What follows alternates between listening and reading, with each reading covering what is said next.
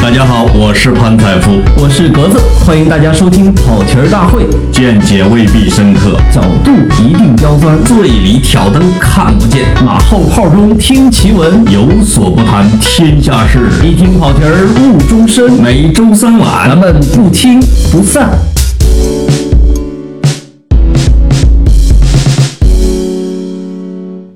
跑题大会的听众朋友们，大家好，我是格子，我是老潘。哎呀，我们俩这重聚在一起啊，实际上面对着很多很沉重的话题。对，就是呃，包括前几期啊，我们有意的谈了一些相对轻松的或者偏文化的话题，但实际上在这个背后，我们避掉了非常多的话题。没错啊，呃，奈何时间总不是。总是手中擎着玫瑰前来，这句话太绕了啊！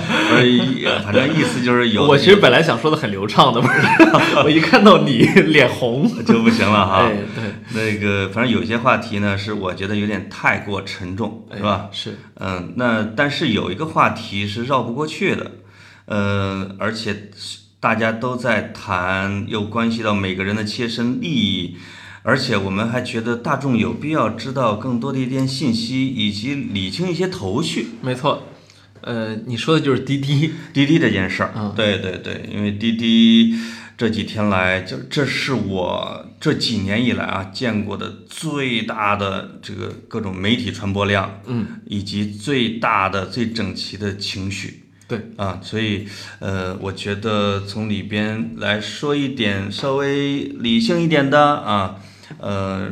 但并不是说不一定是跟大众情绪或者反着来的，有时候，嗯，有时候很难。就是说，我们也在讨论一些选题的时候，经常会产生一些疑虑。就是说，这句话说出来，我们背后是有我们的理由和依据的。但是人们呢，往往拿这一句话来指责说：“你凭什么不这么想？”就说很多时候，别人也跑到我微博下面说：“说格子，你谈谈某个事情。”呃，有的时候呢。我觉得特别无聊，因为他其实想让我表达他的观点。对，有的时候呢，我就觉得特别的幻灭，就是说，假如我表达了一个不一样的观点，那其实他完全接受不了。所以我觉得啊，我们还是来秉承这个跑题儿跑不停的原节目的宗旨吧，对吧？其实就给人提供一多一种思考问题的方式。没错啊，不一定是要迎合，也不一定是一定要抬杠。哎哎，我觉得如果跟大家的感觉很像，你会有亲近感。那如果这个观点是你没有想到的，你可以想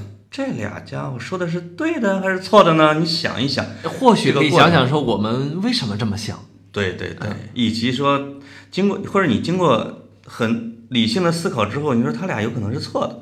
那我觉得这个也没问题，这对我们俩来说是有好处的。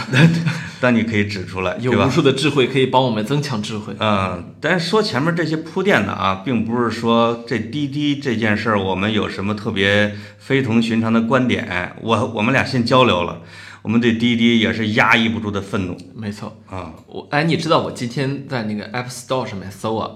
它有一个搜索框，搜索框下面就是今天的热搜。嗯。全部都是首汽约车神州，然后呃，Uber 各种各样的，你你知道吗？就是没有滴滴。对，这个说明了一件什么事儿呢？啊，滴滴曾经垄断了多大的市场份额？没错，它在最狠的时候，我听说是九十七点五以上，你就知道剩下的是多么一点的渣儿留给了它的竞争对手。你知道我是一个对你们互联网行业比较呃比较就是有认知误区的这么一个人啊。嗯，我我。当我第一次听说滴滴的现金流的时候，一天可以有多少现金流的时候，嗯，我完全被震惊了。这个现金流是不是比你们寿光的泄洪那数还吓人啊？呃，这是两码事儿啊，完全两码事儿。流吗？啊，潘总，你要因此挨骂，不怪我啊。那个什么。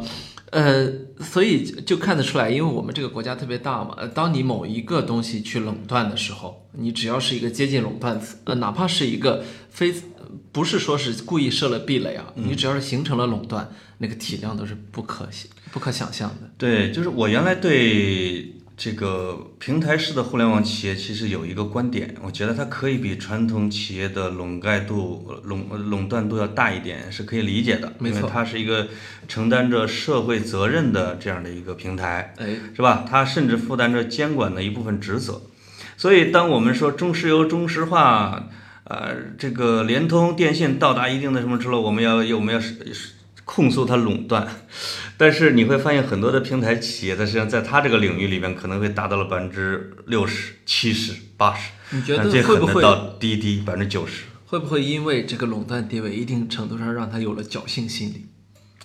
呃，我觉得这个不排除，因为实在是太过老大的地位啊，就是而且，呃，以我了解的啊，就是滴滴在跟比如说有些部门啊，或者跟外界打交道的时候，其实也是相当霸气的。嗯啊，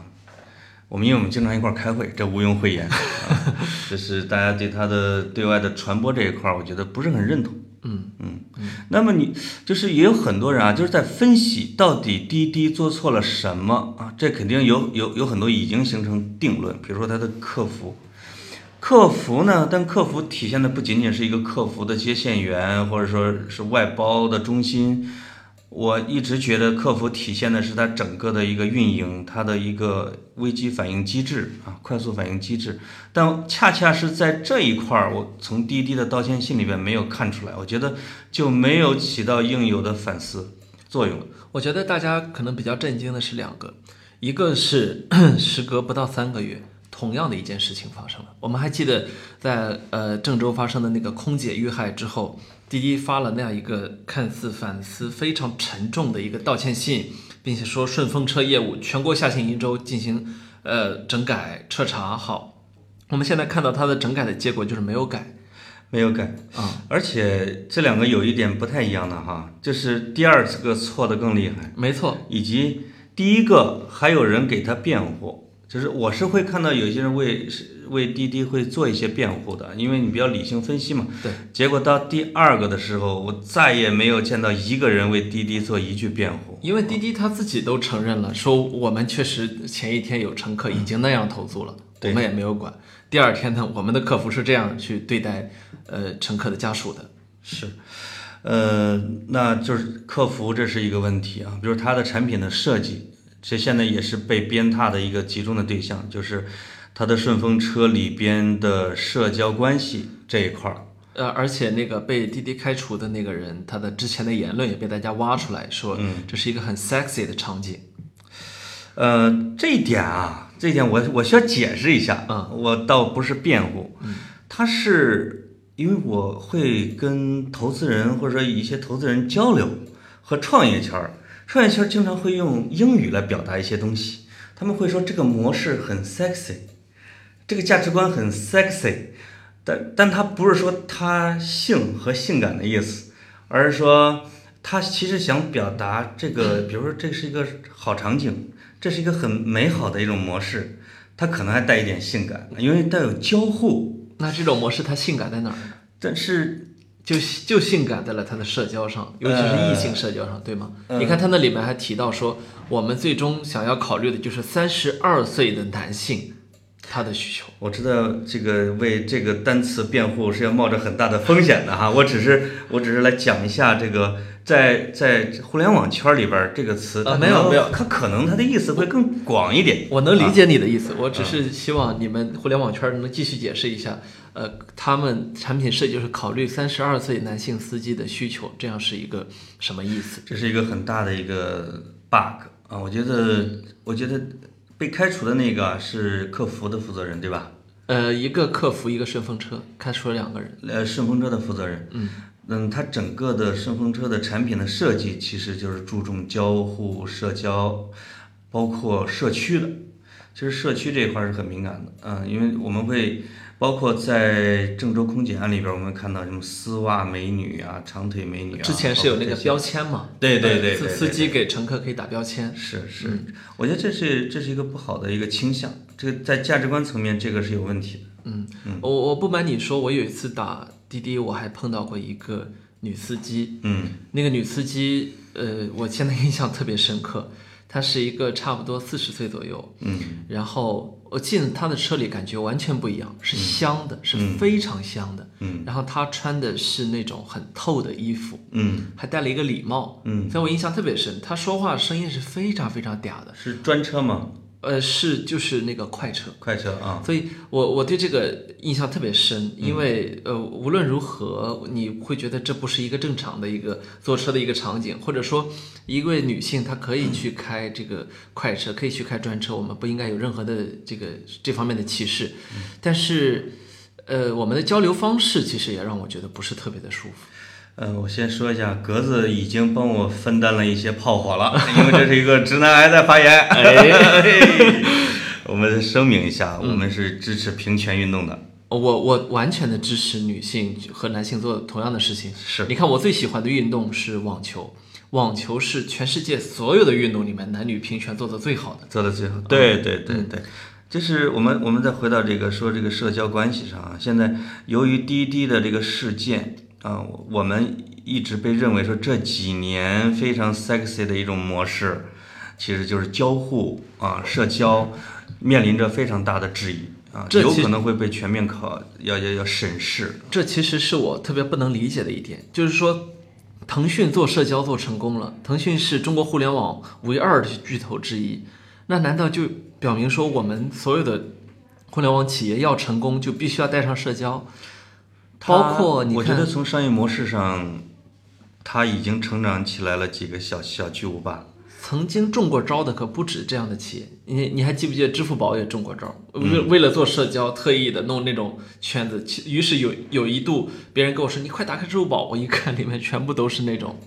呃，支付宝当时的生活圈，我不知道你还有没有印象，我全全部都是那种涉黄信息，我从来没上过，你没有 是吗？从来没错过了那个风口。对对对对，是吗？啊啊，，导致当时整个支付宝团队迅速的反思啊。那个彭雷还曾经专门的说说他当时在美国呃夜不能寐，觉得说啊，为什么我们的产品设计出了这样，我们的理念到底错在了哪儿？想起那回事儿了，而且而且那一次，我觉得阿里在借这一次那一次的危机啊，对自己的价值观重申和梳理的还不错。呃，其实这就是我想说，呃呃，特别大的企业，我始终认为他们是携带价值观的，或者说没有价值观的企业是走不远的。呃，那这滴滴是不是特别大的企业？我认为滴滴不算，嗯呃，滴滴它第一呢，它不算特别大的企业；第二呢，它绝对不是一家伟大的企业。嗯一家伟大的企业绝对是自带价值观的。哎，这个就我觉得又说到了一个我本人想说的一个话题上啊，就是滴滴在这一次事件里边表现出来的公关的问题。嗯，公关的问题其实也是价值观的问题。没错，对吧？在呃，在空姐的事件里边，滴滴出的这个价这个道歉信，其实我就不满意，因为它太过套路化。结果到这一次的时候，我们发现第二封套这个道歉信竟然是抄的第一封，哎，有很多句式是一样的，就是我们又再次犯了什么这样的错误。第二个，他表现出了。他竟然在里边说，在以后出现的刑事案件中，我们将给予三倍的赔偿，这是一个非常糟糕的说法。好像好像说好像说人家受害者家属就是为了你这点钱。而且这个折现出他已经把人身的死亡是折算到他的成本里边了，它是量化的，以后给你三倍，所以对吧？所以这就是我说这个企业它没有价值观，或者说滴滴这个企业，在我看来，它的价值观就是一个跟很多中小企业的价值观一样的。我不是说中小企业都都价值观都这样，但是很多中小企业的价值观只有一个，就是钱。我是觉得，那我这儿给你政治正确一下啊，我觉得这个企业不分大小，价值观都得对。很多小小小企业的价值观也非常优秀。那当然，所以我刚才说并不是所有的嘛。你看，哎呦，你看，哎，说话很累啊，哎呀，我真的很累。哎呦，互相我补锅啊。我们俩现在真的太怕就在这个事儿上出出现大 bug。嗯要不我们说的直接点吧。呃，这里边还有一个最关键的，哎就是说，呃，他的公关的第三个错误是柳青和是柳呃，柳青和陈柳伟青啊从，来没有站出来过。柳青和这对陈维在各种互联网大会上啊、博鳌论坛上的时候，哎，特别这个正的时候会出来，嗯但是每到危机的时候，尤其是到这一次滴滴生死攸关的危机的时候，竟然缩了呃，没有站出来。就是你会看到，你起码要像蔡英文一样出来哭一鼻子。我我就是说，柳青为什么不出来深刻忏悔，哪怕哭一鼻子，全国人民心里边可能也会稍微的好受一点点，对吧？这也表现出你对你的价值观的深刻的反思，没有，而只是甩出了两个部下来顶锅，这个是让人接受不了的。你知道有一互联网界有一个很著名的呃写作者叫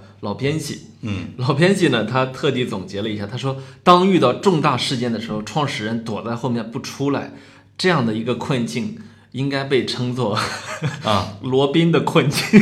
这是李彦宏开始，中国互联网界就有 中国互联网界就有这样一个一个一个臭毛病，就是说，真正的，呃所以我才说，为什么真正伟大的企业，呃，无论是在我看来，无论百度还是滴滴，都算不得呢。对，就是当你遇到呃腾讯或者是阿里遇到大问题的时候，马云和马化腾是那个站在那里的那个创始人。对，仅从公关的高度这一点来讲啊，我是比较认同马化腾的做法，因为在前些日子，我们还记得有一个叫荔枝的 APP，因为涉嫌剽窃嘛，没错他们剽剽窃，然后马化腾就自己留言道歉，承诺处理，直接让那个团队把这个产品给下线。而且呢，他没有对外甩锅，说我要严厉惩处那个团队，他反思说自己在这一块儿出了问题。腾讯的投资逻辑是吧？人家反思的是这些。对对对，所以这一点呢，呃，我觉得他对内人觉得哇，这是一个好的领导，一个领袖；对外是一个负责任的一个形象，就是言出必行。我觉得这是企业家，就是有社会责任感的企业家。这两位显然不算。这两年我分别采访过马云和马化腾，嗯，印象特别深。一个是呃，马化腾给我，其实他这些年给我印象最深的是当年三 Q 大战，我不不知道你记不记得？我记得，三六零呃对对，直接就装了给全国的用户装了一个叫 Q QQ 保镖，对是吧？直接下线了 QQ，然后 QQ 迅速反制，所有装了 QQ 的电脑绝对都不能装三六零，对是吧？然后这样这样二选一，对？这样对打，对打的结果呢是四年之后呢，呃，腾讯在法庭上赢了三六零，当然这是后话。嗯但是我印象深的是，在那个事情发生的时候，就是马马化腾那时候是正好是好像三十九岁生日，嗯按潮汕人的那个逻辑就是四十岁嘛。对，那最重要的那一天呢，那个三六零给了给他来了这么一刀，然后马化腾竟然在硝烟未熄之际，给全体腾讯的人发了一封信，说反思，说腾腾讯不是要成为一个最大最有钱的公司，而是要成为一个最受人尊敬的公司。从那到现在整整十年的时间，腾讯开放成什么样了？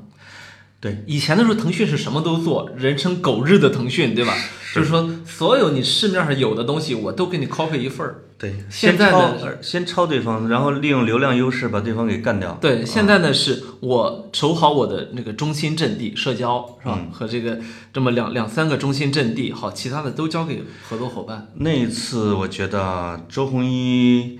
自己心里面可能会有一点自得，实际上他间接的帮了腾讯的大忙。就是我之前，我们之前对整个腾讯的印象是一个大公司，没错，在那件事件之后，它成了一个伟大公司。没错，啊，就是呃，我经常会跟人辩论说，到底阿里更伟大一点，还是腾讯更伟大一点啊？我自己可能还要更偏向于阿里一点，但是你不能否认，就那一次事件啊，首先马化腾自己做了一件错事，是逼着人们用户二选一。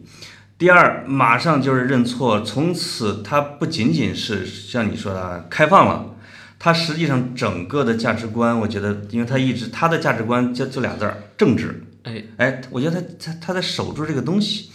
还有一个就是他在投资别的企业的时候，他用的是扶持和和开放，就是我不控股你，我不绝对控制你，但我会给你创造条件，扶持你，让让小公司发展壮大。这个实际上让他博得了越来越多的好的评价和名声。如果你打开微信，你会看到它里面的服务里面，腾讯自己的服务是八个，它第三方服务是十一个，嗯但是这是现在啊，对，所以你就能看得出来，它现在是变成一个什么样的一个企业。阿里给我印象很深的是什么呢？是当年呃马云挥泪斩魏哲，因为魏哲以前是这个百安居中国的一个少帅啊，嗯，马云把他给招过来的时候的目的就是希望阿里巴巴完成一个很痛苦的蜕皮，就是说。不可能创始的十八罗汉就适合将阿里巴巴公司带个五十年，对，他希望能够有中坚力量，有自己，所以外界将魏哲视作马云的接班人，马云也把他给任命成了这个哎呀，从历史上看，凡是叫接班人的有点悬呐。哎呀，潘总，你最近有没有什么接班人啊？嗯那个，然后这个魏哲被任命成了阿里巴巴 B to B 的 CEO 啊，一直干的还挺不错。但是呢，直直到有一天，马云发现呢，在这个他们这个团队呢盯着呃所谓的业绩表现看啊，所以团队里面有大量的人开始一手开始去把那骗子公司给牵进来。哦，一边儿呢呃是拿这个阿里自己的佣金，一边儿呢收骗子公司的那个呃所谓的当然那个返利了啊。对，呃，这个事情呢，当然惩罚一下或者正常企业处理一下，然后开始收紧这个口子，很正常。对那马云做出的决定竟然是开了一个阿里巴巴的庐山会议，嗯，直接就除掉了这样一个接班人。他在除掉这个接班人之前呢，据说啊，据说他去福建去看了我们我党的古田会议的遗址，那他就理解了说呢，呃，这个业绩和政治思想是必须要高度结合的，嗯，只有这样才能够最终取得了这个政治思嗯想在企业就是价值观的问题。哎啊，这就说到点子上了，就是说，实际上他就认为说，阿里巴巴的业绩如果要表现得好，跟大家的价值观是一致的，是不可分开的。嗯，所以直到今天，我我有很多很多阿里的朋友啊，嗯，阿里的朋友全部都会跟我强调一点说，你是不是符合阿里的价值观是极其重要的。他们甚至有专门的价值观考核部门。阿里的价值观对人的同化能力极强，极强。呃，前几天啊，上周有一个央视的哥们儿在阿里呃来，比如说来采访我，就是哇，我觉得他对阿里的文化，他表现出阿里范儿和他的高效，他中午也不吃饭，就进我们会议室干活。我就问他，我说你去阿里几年了？他说一个月。我就知道阿里价值观的洗脑能力真的非常厉害啊！曾经有一位阿里的他们的还是比较高层的一个一个人跟我讲啊，他说，你知道来我们有很多很有能力的人啊，想来我们这儿挣钱，嗯，当然他们过因为能力特别强，所以他们来我们这儿也确实可以挣到钱，也可以完成这份工作，但我得跟你说，他们会过得非常非常痛苦。如果他们不认可我们的价值观的话，是的，是的，这里边因为有大量的媒体人在阿里边待着哈，我也能感受到他们那种感觉。没错，嗯，就是我觉得综合起来看呢，不管是腾讯还是阿里，当然我们挑了是两个互联网最优秀的公司和两个最优秀的老板，对吧？是，但是它它毕竟它是个模板，就是这些发展到一定的阶段的大的公司，甚至能跟国外的，比如说要跟要跟苹果是吧，或者要跟全世界前十的互联网企业这，谷歌当然不包括百度啊，竞争对手。我觉得包括小米，包括雷军的小米，它都有一点那样的，我觉得有一点点伟大的雏形在里面。没错没错啊，它都强调自己的价值观，而且是正向的。它可能在它发展过程中会做一些事情，但它一定能够，如果他是一个合格的企业家，一定能做个一个很很很大的转折、深刻的反省，并且能够否定自己。在这在这种层面上，我们在滴滴身上什么都没发现。他们根本不认这一卦，他们的的确确是一个认，我我觉得资本啊，很多时候它是非常好的，它是扶持企业成长、扶持产业成长，但是呢，很多有很多的这种企业啊被资本用我们家乡话说叫惯的不知道姓什么。反正资本资本本身无善恶啊，哎资本它客观上是是推动社会进步的一个东西，但资本它也会过界啊。就是如果你是一个，这这这又这又到了一个一一个话题，就是说，很多企业在它出生的时候，包括模式，它真的是很美好的。不管是当年的 Uber 还是 Airbnb 啊，就是这种模式的诞生的时候，它来来自于打不到车，啊，来不得住住不到酒店，啊，他就用了闲置的资源来解决这个问题。那作者包括滴滴的创始初衷，我觉得一个是除了模仿这个是商业模式之外，它一定也有解决中国打打车难的这样的一个进步的命题。没错，而且在前两年的时候，我们大众媒体真的是给了他们太多的呵护和关爱，你因为这是你解决我们的问题啊。你知道我曾经写过多少文章？我甚至在北京、上海、深圳出台了对滴滴的非常严严苛的限制对措施之后啊，网约车新政的时候啊，我都曾经，我都曾经写文章反对公开反对地方政府这样做，而且发在了你你知道的很重要的媒体上。那是所以，所以我其我其实，而且我以前写什么所谓的一南一北两声滴滴，有有心的朋友还可以去搜到这样的文章。嗯，这我以前写过，可能不下四五篇关于滴滴的十万加的文章。我的意思，而且我是一个自费成为滴滴钻石用户的这样一个 一个用户。那真的是，我觉得你作为当时啊，我们都是当时滴滴的拥趸，因为我们深受出租车之害啊，没错这苦。那个时候不让老人坐，不让这个坐，不让那个坐，而且服务态度很差。那是怎么眼睁睁的看着他走到了自己的价值观的对面儿去了呢？我觉得这是不是一个宿命？我觉得正是因为没有价值观，所以才走到了价值观的对立面。你刚才说的其实不是价值观，嗯你说的是一个问题。嗯，他们提出了解决问题、解决了一个解决问题的方案。对，但那未必是他的初衷。没错，对吧？如果他一直说奔着那个问题去解决的，他就不是这个路子，这个路子太野蛮了，太野蛮生长了。今天我们看到滴滴出的这些问题，还是和呃和那个各地的政府去限制网约车发展，完全是两个问题。我有时候会在开会的时候讲啊，就是也是外界交流开会的时候说，滴滴之所以走到现在的这个样子，一方面当然是外部的因素，但是你完全不能排除是滴滴让自己走到现在。没错，啊，它的过度的垄断，就是你如果按照我们反不正当竞争法，滴滴的那个超级补贴是绝对违法了，因为你一块钱打十公里，那最狠的时候，你把你的竞争对手全都给耗死，对，结果你占了百分之九十以上的流量啊，那你占完这些客户和市场之后，你并没有尽到一个社会企业它的责任，而只是以资本导向，以整个大的我要赚多少钱，赚多少钱。那实际上他就在价值观上一直没有调整好。对啊，那一直还要奔着什么三百亿估值、五百亿估值、六百亿美元估值去想的全冲这些、啊，想的全部都是钱这回事儿。是，所以呃，我觉得到他的近一年来，或者一近一两年来，无论是从公众到媒体到政府层面，其实对滴滴是有点讨厌的。哎，嗯嗯，这个也我也不隐瞒我自己对他的这种情绪上的问题，因为我打车的费用越来越高，对吧？我 我作为自费用户，我的 我我的我我的感受更强烈，你知道吗？嗯，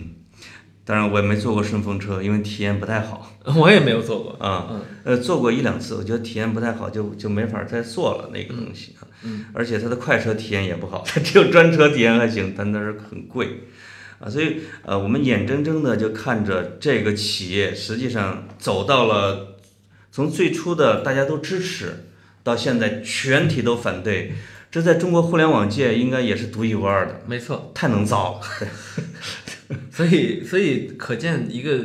呃缺少价值观或者说价值观混乱的企业，呃，有时候大家可能觉得眼前没什么，但是你如果放长远，这还没多长远，这才三五年的时间，是就把自己给玩死了。就是当他比如说遭遇政府监管，或者说地方政府过严的规范的时候啊，我们去为他呼吁。我们作为媒体是很同情他的。过了一两年之后，你才发现这怎么了？我这我当时为你呼吁，现在就有点啪啪打脸，打自己脸的那个感觉了。其实我倒没觉得打脸，因为我我所呼吁的是另外一件事儿。我们所呼吁的是政府能够去更多的让新经济继续成长，是而而不应该用人为的过多的。你比如说连车的轴距的，我们做个车和车轴距有什么关系？这样的都要 限制一下哎。你说到这儿，我我就会觉得真的是有一句话一定要千叮咛万嘱咐，就是说不能因为滴滴这一个孩子毁了一锅汤。哎，你不能说倒了滴滴这个洗澡水就把孩子也倒出去。对，就是嗯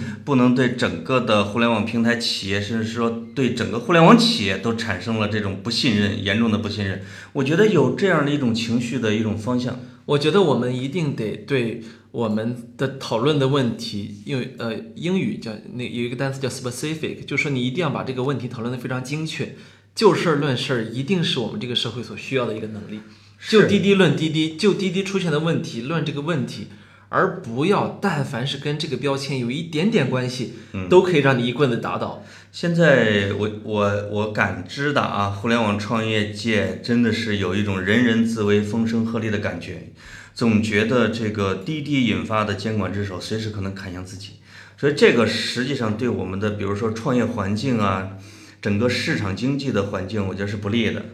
就我们还是要认识到，就是新经济、新消费、产业升级或者产业互联网，是中国经济的方向。它是一个能够刺激很大的灵活就业的，能够让我们实现在很多领域能够弯道超车的一个一个一个一个领域。我觉得你们互联网界的也不要随便叫屈，为什么呢？你看走在大街上的时候，我经常看到别人家小孩儿，觉得特可爱，过去摸两把、捏两下，然后有时候碰到特别投缘，在火车上我还能抱抱一抱别人家小孩儿，甚至哭了哄一哄。嗯为什么？他是个小孩儿。嗯他可爱，你知道吗？嗯，但是我为什么从来没有把大人捏捏脸啊、抱一抱啊，然后这个这摸摸摸摸头发？为什么呢？他是个大人。我觉得中国互联网啊，以前的时候大家对他特别的包容，就因为是个小孩儿，小孩儿怎么着都是可爱的，新生命哎永远都意味着无限的可能比。如你前一两年一直在这个觉得快手不错，现在你不夸快手了吧？我我我没有觉得快手不错，我是觉得快手它背后代表着一个非常真实的中国，它代表着中国非常大的一部分需求，而这部分需求不应该被我们这帮所谓的中产阶级的趣味给摒作为一个农民的孩子，发自肺腑的这是哈。我我实实在在的说，我确实也享受不了快手上那些视频。我看了之后，我觉得会，我觉得生理不适。但是呢，我特别能理解很多人，尤其是我回家时候，你会看到很多人喜欢这个。对你刚才说的那个现象很有意思，就是实际上，因为互联网企业是跟传统企业不一样，它能够是在三五年之内成为一个超级巨无霸。对，当他成为一个巨无霸的时候，他有很多的负面其实要显现出来的。那那你们互联网作为互联网企业的从业者呢，你们就应该理解，你们啊可不能光去挣了那个高薪，就不允许公众批评或者说负面评价。以我的现在的所知啊，啊，呃，互联网圈的老板们其实在反思自己，包括快手的苏华，嗯，就说，哎，我做的这件事情其实是带有一点点的，也不叫原罪或者什么东西，或者我瞬间几年之间积累了大量的财富，我其实应该是有一点点，应该更谦卑一点的，嗯，就是他们在考虑把自己做成一个社会企业，或者把自己的个人财富有可能会捐出一部分啊，就我觉得可能这个行业呃容易出现事情，他当然也容易反思，因为这是很优秀的一群人。没错，那这是我觉得成为一个伟大企业或者说伟大企业家的一个必由之路，就是去反思的是这个社会其实给了我特别多。这个这个一定程度上，尤其互联网创业者，这个一定程度上我可以用两个字儿来两个字儿来形容，叫做运气。嗯我的意思是说，不是说否认他们的智力，他们的他们的呃辛苦，而是说，呃，不是只有努力和天赋就可以做到这一切的。而且啊，就是有一些互联网公司是利用了人性中的弱点比如说弱点和贪婪的部分来达到成功的。他内心应该有原罪，比如说拼多多，这个真的是，这个他，呃我们我们我们这包括腾讯投了拼多多，我觉得腾讯以后也会反思一些这种模式，拼多多自己应该也反思这种问题。对，就是在我们这么多年，我们通过知知识产权保护，我们才我们逐渐的让我们不管是大家用好的坏的，你用人家正儿八经的那个正品，对吧？对等等。所以前呃，当拼多多上市之后，开始又有自媒体冒出来那种爆款文，说什么拼多多背后是一个真实的中国，我觉得这是胡说八道。哎，怎么抄的像你的标题啊？对，真实的真实的中国就是呃，你那个什么，把康佳电视改成康佳乐电视，对吧？那个什么，呃，真实的中国难道就是这样的？那我们还是不要真实的中国了。这个人怎人是分善和恶或者两个领域哈没，错你不能集中的去表现人的恶的那一面，认为他就是你，哎对吧？对，嗯，呃，哎呦，我觉得这次聊的还挺好的。呃对我、啊不是，我觉得还有一还有一个就是说，嗯当你去说啊，这个我们的底层的的确确有这样的消费需求的时候，OK，你应该去想的是，第一，如果你没有钱，我说个政治不正确的话，你有些东西你就不该消费。你就不应该通过去用了那个去侵害了人家的知识产权而用上。是，嗯，第二点，如果我们的底我们的呃那个所谓的中下层民众有这样的需求，我们就应该去试图去开发更多这样的产品。你比如说，我们曾经有过这样的例子，就是说，比如说彩电。冰箱和空调，我们现在几乎大部分家庭，如果他想装的话啊，我不是说还没全国国家级贫困县啊，对，呃，都是可以装得上的，因为我们的海尔、海信，我们的我们的这些优秀的国内的企业，他们将成本和这样的品质把控已经做到了很低，平衡到了一个极致。再加上还有补贴，对吧？这是我们应该鼓励的一个方向。好，你现在一下子出来一个海尔，后面再带个 E，然后你现在出个出个三百块钱的一个电视，对，那你其实冲击的是海尔，他想为大家提供好产品的这样一个这种。理直气壮的去山寨造假，甚至是钻空子，那我觉得这个企业的价值观就值得反思。对，所以拼多多上市之后，我第一时间跟朋友聊的是，我说，我觉得拼多多会在美国被告死。它的它的它的这个它的这个股价现在是个虚的，是人家华尔街那帮人在把你的钱先吸进来再说。对果不其然，对，我觉得拼多多现在正在走在这条路上，他一定会见识到更多的美国的律所开始拿这个来这告它。这种不顾一切的飞速上市的这种速度本身就说明一些问题，没错，内心他是有一些恐惧的，对吧？对，他可能要走在监管前面，造成既成事实。嗯，但我觉得这个肯定一定会跟上。而且你知道，我我觉得更恐怖的是，有很呃有有很多像这样的企业，他们的创始人，他们竟然，我这么说有点诛心啊，嗯，觉得委屈。他们竟有些人竟然觉得我正在做的是一件改变世界的伟大事情，你们怎么能这么想我，呃，有一些人确实是这么想的，是对吧？而且有可能是事实，对，有的不是事实，但是有的可能是事实。对，嗯，这是一件很恐怖的事情，对我而言。呃，很多企业家是疯子，嗯，对吧？对，嗯，这个我们要承认这一点，嗯而且喊出这种狂言的百分之九十就毁掉了，哎，对吧？嗯，就是真正的海滩上什么露出来什么什么时候知道谁是裸着身子的啊？嗯，对那我觉得还是价值观对的那些优秀的企业家啊，会能够站在什么潮浪潮的上面。嗯对，是他们推动着人类的进步，并不是每一个把市值做大了的都推动了人类的进步。好，我最后也总结一句啊，就是我还是希望成为和柳青啊，是是柳青吧，不是柳真啊，柳青应该要做出深刻的反思。没错，嗯嗯，好，这期就到这里，再见。再见。